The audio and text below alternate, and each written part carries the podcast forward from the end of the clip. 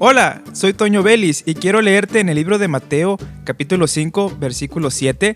Bienaventurados los misericordiosos, porque ellos alcanzarán misericordia. Hay un llamado de parte de Dios a la misericordia, un llamado grande que nos invita, nos indica que hay que ser misericordiosos con todos, con todo mundo, no solamente con los que nos hacen el bien.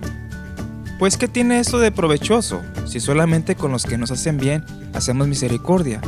No, sino también con aquellos que nos han dañado el corazón, con aquellos que nos han hecho algún mal. Hay que tener misericordia de ellos. ¿Por qué? Porque Dios lo hizo primeramente con nosotros. Recuerda, de tal manera amó Dios al mundo que dio a su Hijo unigénito para que todo aquel que en él cree no se pierda, mas tenga vida eterna. San Juan 3:16, por amor y misericordia lo hizo para nosotros. Y además, dice 1 de Juan 4:8, el que no ama no ha conocido a Dios porque Dios es amor. El amor y la misericordia van de la mano. Y te invito a que medites en esto y lo tomes en cuenta. El Señor no se queda con nada y si tú amas de corazón y eres misericordioso con todo mundo, el Señor bendecirá tu vida. Soy Toño Vélez y te invito a que continúes escuchando la programación de esta estación de radio.